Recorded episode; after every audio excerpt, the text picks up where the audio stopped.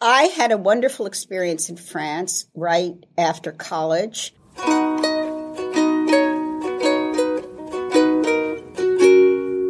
In den späten 70er, in den frühen 80er Jahren reist eine junge Uni-Absolventin aus den USA nach Frankreich. Und da macht sie sich ein gutes Leben. Sie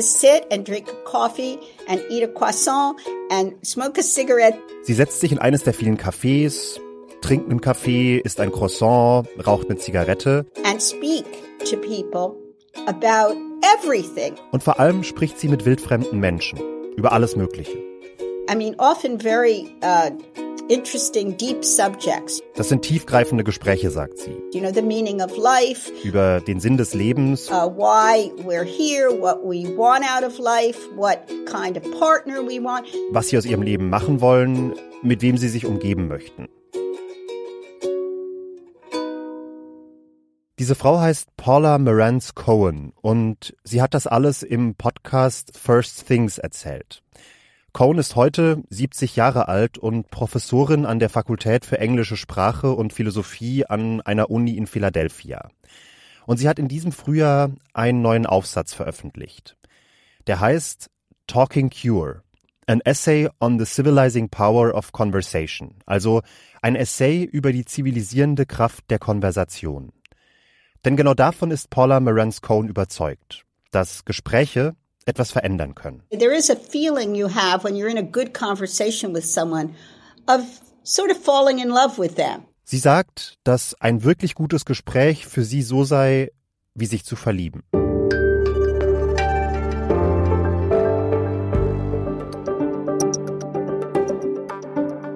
Hanna, hast du das auch mal erlebt, dass du nach einem Gespräch so wie auf Wolken geschwebt bist? Also ich glaube, es gab auf jeden Fall Gespräche, die mir die Augen geöffnet haben oder mich auf etwas aufmerksam gemacht haben, was ich so noch nicht gesehen hatte. Es gab auch Gespräche, die vielleicht Dinge aufgelöst haben, die mir vorher unlösbar schienen. Und ähm, ich würde sagen, dass das dann auf jeden Fall ziemlich beflügelnd war. Ja, ich kenne das Gefühl auch. Sie hören hier übrigens ein Was jetzt Spezial zu The World Talks. Das ist ein Projekt von Zeit Online, das wildfremde Menschen miteinander ins Gespräch bringt. Mein Name ist Janis Karmesin. Sie kennen mich wahrscheinlich aus den regulären Folgen von Was jetzt. Und bei mir ist heute meine Kollegin Hanna Israel, die Leiterin dieses besonderen Projekts. Hallo nochmal, Hanna. Hi, Janis. Hanna hat mit ihrem Team und mit Partnermedien aus der ganzen Welt, aus, ich glaube, 15 Ländern, Hanna? Genau, 15 Länder. Aus 15 Ländern in den letzten Wochen daran gearbeitet, fremde Menschen aus ganz unterschiedlichen Teilen der Welt zusammenzubringen. Zum Beispiel Menschen wie Jannike aus einer kleinen Stadt in Norwegen. It's, it's really in the middle of Norway and it's very little and they say it's the cleanest coast. The water is clear. Und Junais aus Tansania. When I was 17, I completed my secondary school and then I started putting music on my ears and listening to Westlife, Celine Dion, Hanna, wie viele Anmeldungen hattet ihr jetzt ganz am Ende insgesamt? Mehr als 5100 Menschen aus 116 Ländern haben sich angemeldet, aus Afghanistan, Kolumbien, Tadschikistan oder dem Südsudan. Menschen, die nicht nur tausende Kilometer trennen, sondern die auch völlig unterschiedliche Erfahrungen, Lebenswelten und Werte haben. Ähm, sie haben sich angemeldet, indem sie kontroverse Ja-Nein-Fragen beantwortet haben, politische kontroverse Ja-Nein-Fragen. Und wir haben sie dann mit einem Algorithmus zusammengebracht. Also immer diejenigen, die möglichst unterschiedlich auf diese Fragen geantwortet haben. Und äh, diese Menschen treffen dann am Sonntag, am 25. Juni, in einem Vier-Augen-Gespräch aufeinander. Wie sollen diese Gespräche ablaufen? Was stellt ihr euch vor? Erstmal geht es darum, dass sich diese Menschen, die sich ja noch nie begegnet sind, äh, kennenlernen. Also die sollen sich darüber austauschen, was sie in ihrem Leben machen, was sie gerne tun, wovor sie Angst haben, was sie sorgt. Und dann geht es natürlich auch um diese großen politischen Fragen, die wir gestellt haben. Also, wie sollen wir mit der Klimakrise umgehen? Äh, führt harte Arbeit immer zu einem besseren Leben? Sollten alle Länder dieser Welt Geflüchtete aufnehmen? Und wie sieht es eigentlich mit unterschiedlichen Geschlechterrollen auf der Welt aus? Wir haben jetzt vorab für diesen Podcast schon ein paar dieser Menschen, die sich angemeldet haben, zusammengebracht, damit wir ihren Gesprächen hier im Podcast lauschen können. Uns geht's bei diesem Projekt um große Fragen. Welche Gemeinsamkeiten finden Menschen aus verschiedenen Teilen der Welt, die erstmal sehr viel unterscheidet, wenn sie mal miteinander ins Gespräch kommen? Wie viel Empathie und Verständnis entwickeln sie für ihr Gegenüber, für ihr fremdes Gegenüber? und am Ende vor allem, wie verändert sich Ihr Blick auf die Dinge und auf die Welt?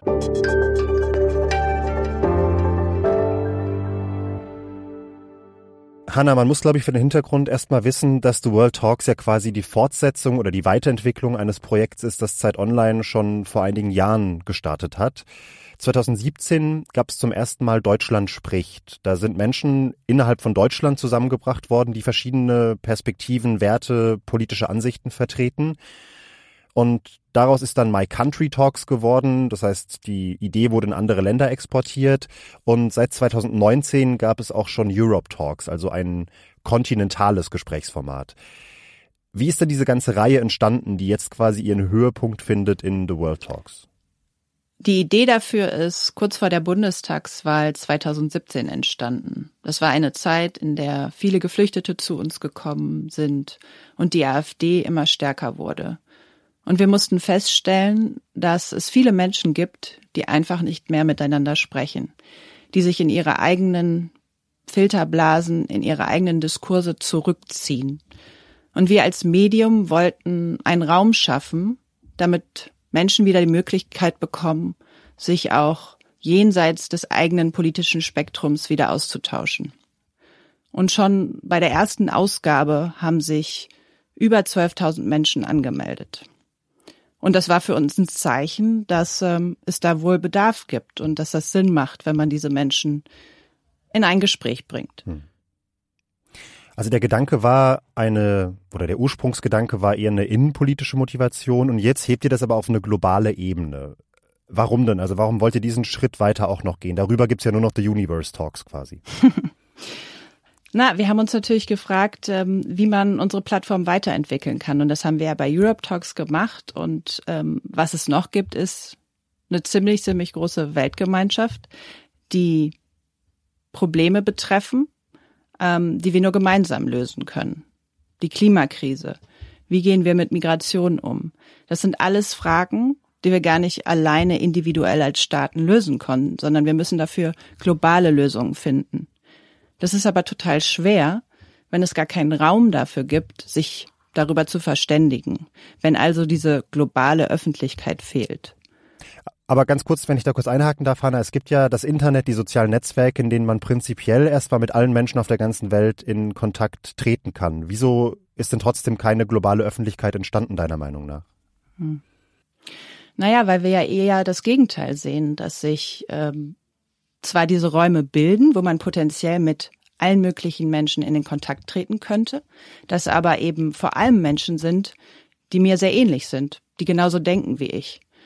Wir wollten also mit The World Talks einen Raum geben ähm, für globale Debatten, weil wir finden, dass sich Diskurse, Debatten über diese globalen Probleme viel zu häufig eigentlich um uns selbst kreisen oder sich maximal noch mit Europa auseinandersetzen. Was darüber hinauskommt, ähm, ist dann häufig aber gar nicht mehr Teil der Debatte.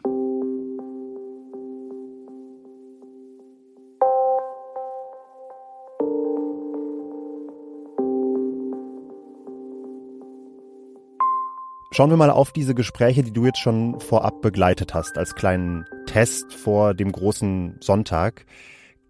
Wo gab es denn da so einen Moment, in dem tatsächlich völlig verschiedene Lebensrealitäten hörbar aufeinander getroffen sind? Das war zum Beispiel bei Junais aus Tansania und Jannike aus Norwegen so. Die beiden kommen aus völlig unterschiedlichen Lebenswelten. Jannike hat schon vor ihrer Kindergartenzeit in vier unterschiedlichen Ländern gelebt und Junais ist das erste Mal mit 23 Jahren aus ihrem Land herausgekommen. Und an diesem Gespräch hat man wirklich gemerkt, dass, dass es völlig unterschiedliche Welten, Realitäten und auch Struggles gibt, die Menschen in ihrem Leben so führen. Die haben sich trotzdem sehr, sehr empathisch begegnet und haben ein tolles Gespräch geführt. Aber bei einer Frage, und zwar, ob ähm, harte Arbeit immer zu einem besseren Leben führt, haben sie unterschiedliche Ansichten. To a certain degree we're responsible to be able to change our situation. Jannike findet, dass man mit harter Arbeit ein besseres Leben erreichen kann. Knowing that not that it can be impossible in some places. It's probably a little bit arrogant answer to say yes, from a Western perspective, when the, the conditions are actually set. Aber er ist natürlich auch bewusst, dass sie das aus einer ziemlich privilegierten Position heraus sagt nämlich als Frau aus einem Land, das ganz viel da rein investiert, dass alle die gleichen Chancen haben. Junais hat in Tansania völlig andere Erfahrungen gemacht. I've seen people working hard and they still they still don't have a better life, you know. Mm. It might help them to get food on the table, but it doesn't mean that your life is better. I am still on the same spot. I cannot move forward because I work hard, but it doesn't pay me to that extent that I changed my life. Junais hat ihr Leben lang hart gearbeitet, schon als Jugendliche. Aber wirklich besser sei ihr Leben deswegen nicht geworden. Es reiche zwar für ausreichend Essen auf dem Tisch, aber für mehr auch nicht. Und so gehe es vielen Menschen in Tansania, auch in ihrem persönlichen Umfeld. I've seen my uncles, um, you know, they, they started and they have degrees and Viele ihrer Verwandten haben studiert, viel Geld in Ausbildung gesteckt und haben heute trotzdem keinen Job.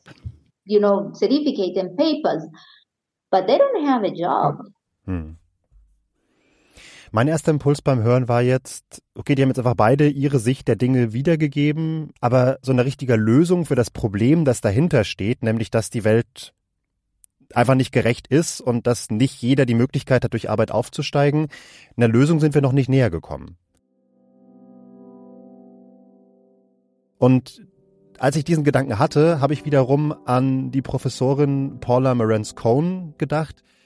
Und die würde sagen, genau das, genau so zu denken, ist eigentlich eines der Probleme unserer Gegenwart. I think we become very uh, utilitarian in that way in our society now. Sie sagt nämlich in ihrem Essay, die Kommunikation, die wir heute führen, die sei ohnehin viel zu häufig total zweckorientiert. Sie sagt, wir sprechen oft nur noch miteinander, um irgendein Ziel zu erreichen. Das kann sein, dass wir einen Wunsch erfüllt bekommen wollen, dass wir dem Gegenüber gefallen wollen, dass wir mit dem besseren Argument überzeugen wollen in einer Diskussion oder eben, hier wie mein Gedanke eben, damit wir am Ende irgendeiner Lösung für irgendein Problem nahe kommen. Aber Cohen sagt eben, ein wirklich gutes Gespräch sei eben keine Debatte und kein Streitgespräch und keine Mediation, sondern es lebt von etwas völlig anderem, sagt sie. Well, it's the idea that you do not use another person um, as a means to an end, or at least not only that, but as an end in, in him or herself. In einem guten Gespräch, sagt Cohen, sei der Austausch mit dem Gegenüber kein Mittel zum Zweck, um irgendwas zu schaffen, sondern das Gespräch an sich ist quasi schon der Selbstzweck. That idea of seeing the humanity in another person as opposed to their using them, so to speak. Denn immer wenn es kein Ziel gäbe, dann stehe im Gespräch alleine das Gegenüber im Mittelpunkt, also die Person, mit der man sich unterhält. Und genau das sei dann die Art von Gespräch, die tatsächlich dem Miteinander in einer Gesellschaft im Ganzen diene. Because I think to be a healthy democratic society, um, we need to, to treat each, each other with humanity and see each other's humanity. And that seems to have dissipated a bit in recent years. Für mich gab es da in dem Gespräch zwischen Jannike und Junais eine Stelle, an der genau das sehr gut funktioniert hat. Die beiden sprechen da über die Gleichberechtigung der Geschlechter Und Jannike aus Norwegen hat da eine, ich würde mal sagen, sehr erwartbare Position einer liberalen Europäerin. We should all have the same rights. And, and I believe so. We should all have the same rights. If you're man, women, uh, trans. Sie findet, dass alle Menschen die gleichen Rechte haben sollten, egal ob Mann, Frau, trans. Und Jonais aus Tansania stimmt ihr da auch erstmal zu. But there's one thing that, that is different with, with here, here in my country. We have a culture here where men are men are men and women are kids. Sie sagt, dass sie in einer Kultur groß geworden sei, in der Männer Männer seien und Frauen eigentlich nur Kinder, weil man sie nicht wirklich ernst nehme. Trotzdem müssten sie die ganze Arbeit machen. Und dann nimmt sie Jannike in dem Gespräch nochmal mit zurück in ihre Kindheit und erzählt ihr davon, was sie alles durchmachen musste. My mom carried the tools, or we do carry the tools for him. He gets to the farm, we all did the work. Junais hat Jannike dann davon erzählt, wie sie früher alle gemeinsam auf dem Feld arbeiten mussten, auch schon als kleine Kinder und dass sie, ihre Geschwister und ihre Mutter dem Vater dann auch noch das Werkzeug tragen mussten. After we did the work, he eats, we eat. He doesn't help us wash the dishes. Now it's about time to go home. We walk like two hours walking. You are tired as hell. Obwohl sie dann nach solchen Tagen völlig kaputt waren, noch zwei Stunden nach Hause laufen mussten, hat der Vater ihnen trotzdem nicht geholfen. My mom has to find something to eat. He doesn't even know what we're gonna have for dinner.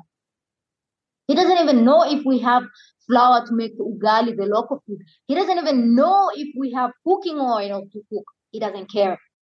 Er hat sich also wirklich um nichts gekümmert. Und das ist ziemlich krass, weil Junais und ihre Geschwister häufig mit leerem Magen ins Bett gehen mussten. So war das Gespräch dann wirklich auf einer sehr persönlichen Ebene. Und nachdem sie sich über Ängste ausgetauscht haben, ging es dann auch darum, was für die beiden wirklich wichtig ist im Leben. Und zwar Kinder.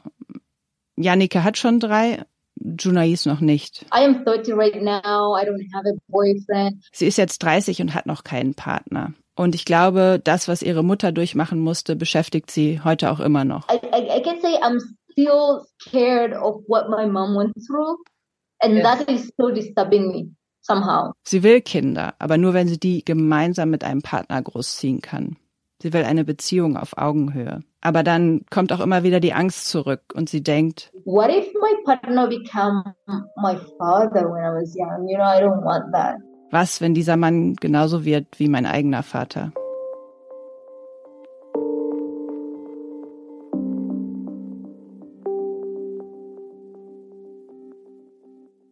Du hast vorhin erzählt, dass es bei The World Talks ja nicht nur darum geht, Menschen zusammenzusetzen, die einfach in unterschiedlichen Welten leben, in Anführungsstrichen, sondern vor allem auch darum, kontroverse Diskussionen aufzulösen, also Menschen miteinander sprechen zu lassen, die widersprüchlicher Meinung sind in ganz zentralen Fragen unserer Zeit. Das habt ihr ja mit diesem Fragebogen vorab abgefragt. Das waren alles geschlossene Ja-Nein-Fragen. Kannst du sagen, bei welchen Themen es so global gesehen unter allen Teilnehmenden die größten Kontroversen gab? Eine der kontroversesten Fragen war, ob die Welt heute ein besserer Ort geworden ist als noch vor 20 Jahren. Ich glaube, ähm, da gab es tatsächlich fast einen 50-50-Split in dem Antwortverhalten. Und das hat sich zum Beispiel auch im Gespräch von Anas und Veta gezeigt, ein anderes Paar, das wir vorab zusammengebracht haben. Yeah, I'm from Russia originally, and I'm a tutor. Uh, my name is Anas. I'm from Palestine. Uh, I was born and raised in Qatar.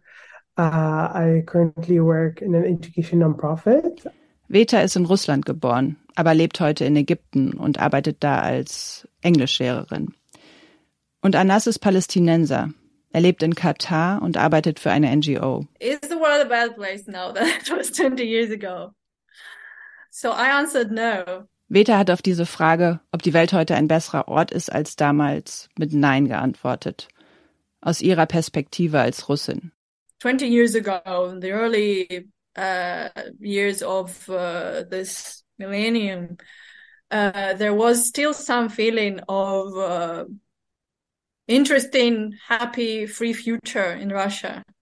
And I can remember in popular culture, for example, on TV, uh, there there was actually uh, political comedy. You can't imagine it nowadays. In den frühen 2000er Jahren, da sei das in Russland vielleicht noch anders gewesen. Da gab es noch ein Stück Freiheit, das man spüren konnte. Heute sei das aber völlig weg. Ihr Gesprächspartner Anas sieht das anders, weil er vielleicht auch weniger aus seiner persönlichen Perspektive spricht, sondern mehr mit einem großen Blick auf die Welt insgesamt. Yes, the world is much a much better place today than it was 20 years ago. Er findet, dass die Welt sehr wohl ein besserer Ort geworden ist als noch vor 20 Jahren. Zum Beispiel, weil das Internet den Zugang zu Wissen massiv ausgeweitet hat. So I think access to knowledge has completely changed. It influenced our view of the world, our knowledge of current affairs, but also helped us do better research, come up with solutions for crises like the pandemic and other things. Das habe unseren Blick auf die Welt verändert, auf jeden Fall zum Besseren. Unser Verständnis aktueller Probleme, aber auch die Forschung oder die internationale Zusammenarbeit sei dadurch viel besser geworden. Yes, there are like tons of negativities around that and fake news and fake information uh, that are there, but that's you know a small percentage of the bigger benefit of allowing us to connect. Er ist sich natürlich bewusst, dass es auch solche Phänomene wie Fake News und Desinformation gibt und dass das vielleicht auch zunimmt. Aber für ihn überstrahlen die positiven Effekte all das auf jeden Fall. Er findet, dass die Welt unterm Strich aus seiner Sicht besser geworden ist. Vielleicht auch, weil wir enger zusammengerückt sind und dazu in der Lage sind, dadurch einander vielleicht auch besser zu verstehen. Now you can go everywhere you want in very short uh, periods of time. And that kind of gives us a perspective that our world is much bigger than we think because it's easy to kind of get ingrained into like the boxes that we live in. We live in a box. Anas findet, dass uns das helfe, aus der eigenen Blase herauszukommen. Veta, seine Gesprächspartnerin aus Russland, hat ihm zugehört und das auch sehr reflektiert. So sah es zumindest aus. Aber sie sieht das ein bisschen anders. So you were talking about some some of the uh, yeah ideal situations. So this is actually what I want the world to look like. That I want the world to be more open. Sie findet, dass er da von einer idealen Welt spreche, die es so gar nicht gäbe. Sie würde sich die natürlich auch total wünschen. But there are so many examples of re uh, reverse uh, yeah, scenarios. Aber ihr fällt es schwer, das so anzunehmen. Da spricht sie natürlich jetzt auch sehr aus der Perspektive einer Russin. In ihrem Land, in ihrer Realität erlebe sie gerade das absolute Gegenteil. So you can see a lot of bills now passed in the parliament in Russia that uh, that close the information. Yeah, of course, uh, for the purpose of uh, concealing the truth. yeah. In Russland werde gerade ein Gesetz nach dem anderen verabschiedet, das die Informationsfreiheit immer mehr einschränke dass die Menschen immer mehr einsperre, auch in ihrem Geist. I'm sorry about my ironic tone. It's just when I uh, talk about important uh, issues, I guess I my heart is breaking and I try to laugh it out a little. Und diese Ehrlichkeit und Offenheit, das war wirklich ganz besonders in dem Gespräch, hat dafür gesorgt, dass Anas dann auch persönlicher geworden ist. I have my own struggles, and um, you know, I come from a very traumatic, horrible, you know, historically prominent uh, conflict. It's always been ingrained in my life, and I live it every day, like kind of not having an identity as well as a Palestinian, living abroad, never been to Palestine, can't access Palestine. Als Palästinenser kommt er ja selbst aus einer Gegend, die seit Jahren von Gewalt beherrscht ist. Er kann sich da also hineinversetzen in die Situation einer Russin, die sich gerade mit all diesen Dingen konfrontiert sieht. So I, I relate a lot to what you're saying, and in no way I was trying to kind of paint a pink world. Er hat dann gesagt, dass er das auch gar nicht alles rosarot malen möchte. It's more about utilizing kind of this positivity to help me and help other mm -hmm, people mm -hmm. through yeah. and, and, you know, and, and be able to do better. Ihm helfe es total, einfach positiv auf die Dinge zu blicken. Und das wiederum konnte Veta dann auch gut verstehen. Yeah. I completely see your point. I, I can see this instrumental reason behind it. Das war in dem Gespräch wirklich interessant, dass keiner der beiden aktiv versucht hat, das Gegenüber zu überzeugen. Sie haben geredet, wurden immer offener, haben sich auch verletzlich gemacht und dann am Ende auch ein Stück weit aufeinander zubewegt. Und das sind wirklich diese ganz schönen magischen Momente an solchen Gesprächen, wenn man merkt, dass die Leute nicht da sind, um von ihrer eigenen Haltung zu überzeugen, sondern wenn sie die Bereitschaft signalisieren, sich aufeinander zuzubewegen. Paula Marance Cohn, diese Professorin, die wir anfangs zitiert hatten, die sagt auch, dass genau das tatsächlich die entscheidenden Zutaten für ein gutes Gespräch seien. Well, any true believer is going to feel that whatever you say against their position um, is wrong. And that will not make for a good conversation. Sie sagt, mit Leuten, die so zu 100 Prozent auf ihrem Standpunkt stehen bleiben, die sich keinen Millimeter bewegen, die sich nicht überzeugen lassen, dass eventuell eine Nuance auch doch anders gesehen werden könnte. Mit solchen Leuten sei es unmöglich, ein wirklich gutes Gespräch zu führen. Und sie hat ein ganz schönes Bild gefunden, finde ich, nämlich, dass das so ein bisschen sei wie in einer Jazzband. Where everyone is, uh, you know, on the same page uh, emotionally, so to speak, and yet Im improvising and changing uh, in response to the others. Sie sagt, das beste Ergebnis entstehe immer im Jazz wie im Gespräch, wenn die Teilnehmenden, also die Musiker oder die GesprächspartnerInnen, die Situation nicht als Wettbewerb verstünden. The best kind of performance is when there isn't competition. Sie sagt eben, entscheidend sei, dass alle Beteiligten sozusagen auf derselben Welle surfen. Das muss dann nicht heißen, dass man sich unbedingt die Meinung des Gegenübers zu eigen macht, dass man die Meinung unbedingt teilen muss am Ende des Gesprächs, aber man muss sie zumindest aushalten und irgendeinen Umgang damit finden und darauf reagieren. It involves listening very closely in order to do this well. So it's not just about talking, it's also about listening. Damit das gelinge, dürfe man aber eben nicht nur sprechen, sondern auch zuhören.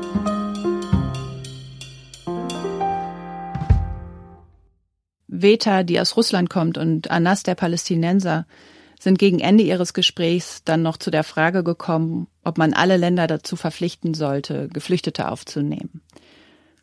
Und ich war total gespannt, wie sie über diese Frage sprechen, denn Russland, das Heimatland von Veta, ist ja gerade dafür verantwortlich, Millionen von Geflüchteten zu produzieren in der Ukraine. Und bei Anas einem Palästinenser ist natürlich Flucht allgegenwärtig. Die beiden hatten vorab unterschiedlich geantwortet.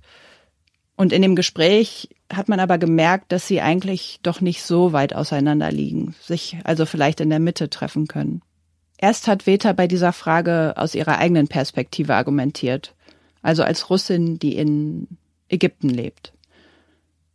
Sie ist schon seit September 22 weg aus ihrer Heimat. Semi-refugee uh, that I am. Und sie nennt sich eine Halbgeflüchtete. It's just that I'm trying to find a, a calmer, safer place for myself. Sie ist also nicht politisch verfolgt worden oder in Gefahr gewesen.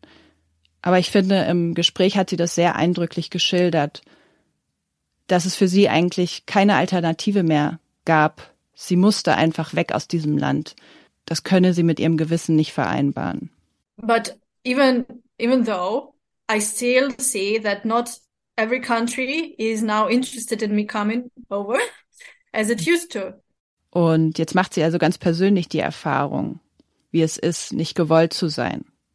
Obwohl sie eigentlich findet, dass es Ländern zustehe, keine Geflüchteten aufzunehmen, wenn sie dafür keine Kapazitäten haben. Mm, I can understand countries that have their own uh, like uh, internal troubles and uh, thinking about people flowing in and uh, dealing somehow with uh, uh, more population. Anas als Palästinenser hat ihr da erstmal widersprochen. Every country should be open to allow people to come in, regardless of the reason that is. Er findet völlig egal, aus welchem Grund Menschen kommen. Staaten sollten Menschen aus anderen Ländern immer willkommen heißen. Und dass Staaten überlastet sind, könnte man durch mehr Absprachen, mehr internationale Hilfe auch vermeiden, glaubt er. We need to kind of do a full scan of the world to see different categories in terms of culture, language, uh, acceptance, the economy, job status. Er hat da einen ganz interessanten Ansatz im Gespräch. Die Weltgemeinschaft sollte klären, welche Staaten können wen aufnehmen, welche Kulturen passen zusammen, welche Sprachen. Oder auch, welche Volkswirtschaft braucht eigentlich welche Menschen. While there are so many countries that are heavily congested and cannot accommodate more people.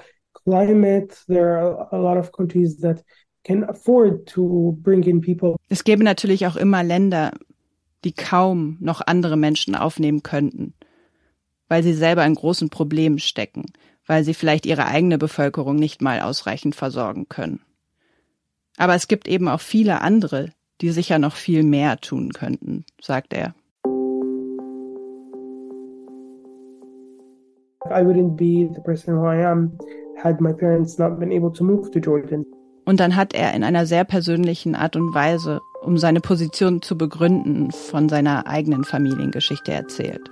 Während des ersten arabisch-israelischen Kriegs 1948 mussten seine Eltern fliehen. My dad walked for 11 days from Palestine to Jordan. Sein Vater sei elf Tage gelaufen, um nach Jordanien zu kommen, in ein Flüchtlingslager. They were sleeping in a tent. They were had soup for lunch and dinner for three years. Seine Eltern hätten dort in einem Zelt gelebt und drei Jahre lang quasi nur Suppe gegessen. And had access to nothing and they were living a horrible, horrible life. Aber dann hatte sein Vater verdammt viel Glück. Er hat ein Stipendium bekommen und eine gute Ausbildung. And build a life for themselves and essentially for me. What a story. Und daraus ist ein sehr emotionaler Moment entstanden. Hm. Yeah, I'm crying as well, Alice. Anna, why did you bring us up so that we cry together here? Auf einmal saßen da diese beiden Menschen, die sich noch nie begegnet sind, die nur anderthalb Stunden miteinander gesprochen haben. Und dann haben die auf einmal zusammen angefangen zu weinen. Eigentlich ist das natürlich dramaturgisch gesehen der perfekte Moment, um diese Folge zu beenden. Aber ich muss da auch noch ein letztes Mal Paula Marantz Cohn reinholen, die Forscherin. Denn ich glaube, genau solche Momente wie diesen zwischen Anas und Veta meint sie, wenn sie sagt, The more there's talk, the more there's revelation about the self. Je mehr man miteinander spricht, desto mehr offenbart man auch immer von sich selbst. But it nonetheless is, is a good model in the sense that it's about healing something, which I think conversation. Und wenn wir das tun, wenn wir uns selbst öffnen im Gespräch, dann könne dieses Gespräch eine wirklich heilende Wirkung bekommen.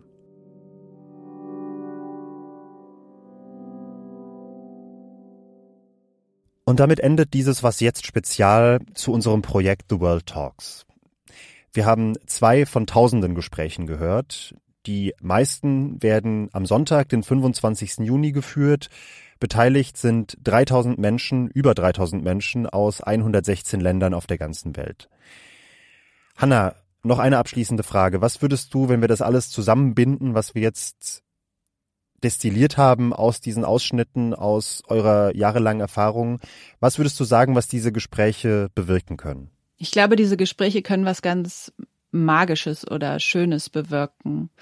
Und zwar, wenn ich so einer Person persönlich gegenüber sitze, fällt es mir auf einmal ganz schwer, sie nur auf ihre Ansichten zu reduzieren oder sie einfach abzulehnen, irgendwie blöd zu finden, weil ich anders denke in so einem Moment bleibt mir eigentlich nicht viel anderes übrig, als erstmal zu erkennen, dass es eine Person ist, die Ängste, Hoffnungen hat und die sich letztendlich die gleichen Dinge für ihr Leben wünscht, wie alle anderen auch. Danke, Hanna. Danke dir. Und auch noch vielen Dank an Konstanze Keins, die diese Folge redaktionell betreut und unterstützt hat. Und äh, Sie können uns Feedback zu unserem Podcast insgesamt oder zu dieser Folge im Speziellen hinterlassen unter wasjetzt.zeit.de. Wir lesen alles und ich wünsche Ihnen erstmal ein schönes Wochenende. Bis dann.